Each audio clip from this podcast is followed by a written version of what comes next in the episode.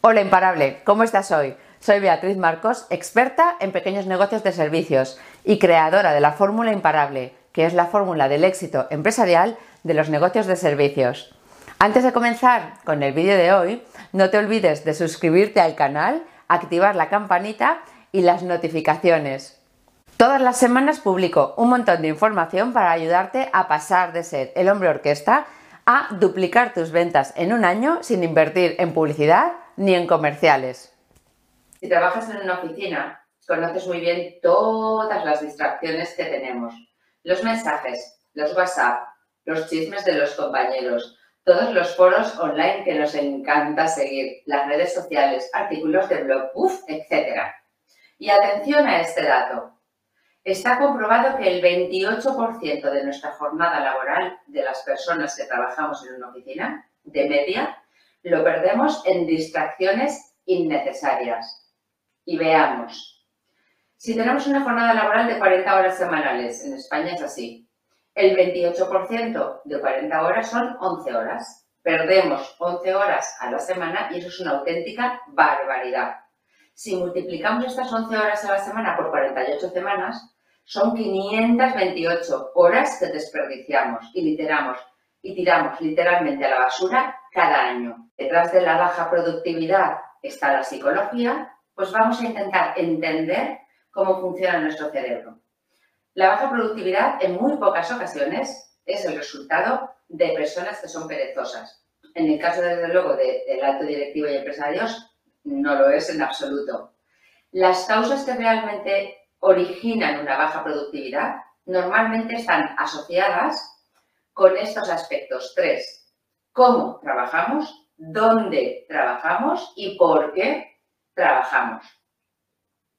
Es muy importante que tengamos en cuenta estos factores para entender cómo podemos vencer la baja productividad. Porque como decíamos antes, a lo mejor aplico la técnica del pomodoro, no me funciona. Aplico esta otra técnica, no me funciona. Oye, ¿y por qué a mí no me funciona? Pues porque lo primero que tenemos que entender son estos cuatro factores que vamos a ver ahora para poder mejorarlo. ¿De acuerdo? El primero es que la fuerza de voluntad es finita, es decir, que se termina, como lo oyes. La fuerza de voluntad todos los días se nos gasta. Empezamos el día con mucha fuerza de voluntad y cuando acabamos el día nos queda muy poquita. Entonces, cuando la necesitamos, a lo mejor no la tenemos y no podemos recurrir a ella cuando es obligatorio, ¿verdad? O cuando es más importante. Esta es una de las cosas que más afecta a nuestra productividad.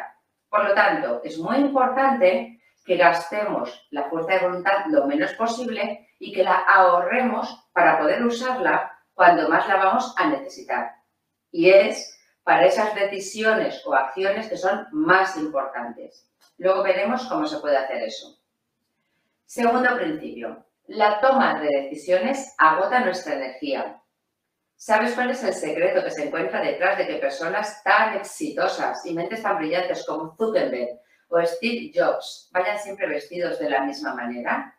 Zuckerberg siempre con un suéter gris y Jobs vestía siempre con uno negro con el dinero que tienen, ¿verdad? Oye, ¿no, podían comprarse más ropa? Pues no, tienen que ir uniforme.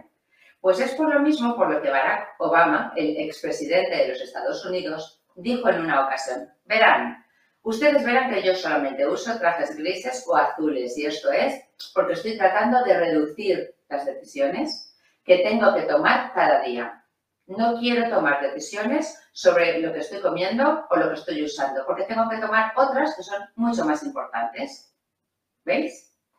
Cada decisión que tomamos tiene un coste energético para nosotros y el objetivo es minimizar, tomar decisiones que no son necesarias de manera que tenemos energía para las más importantes.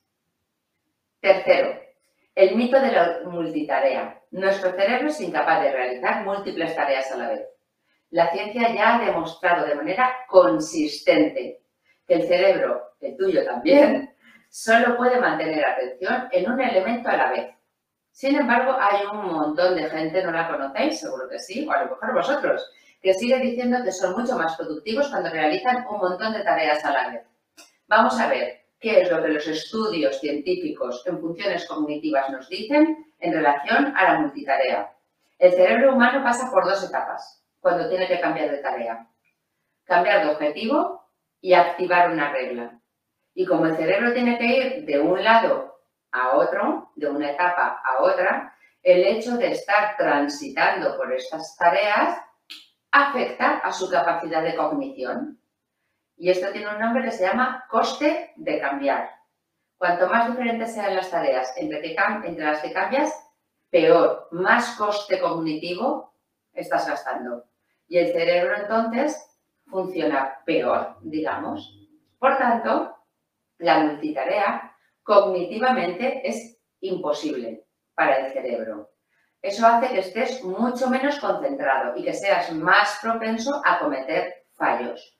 Por lo tanto, por muy multitarea que tú te consideres, deberías de replantearte seguir haciéndolo. ¿Ok? Venga, la cuarta, cuarto principio, la procrastinación. ya sabemos que Leonardo da Vinci fue un procrastinador nato, pero desafortunadamente la gran mayoría de nosotros no somos grandes genios como lo era él.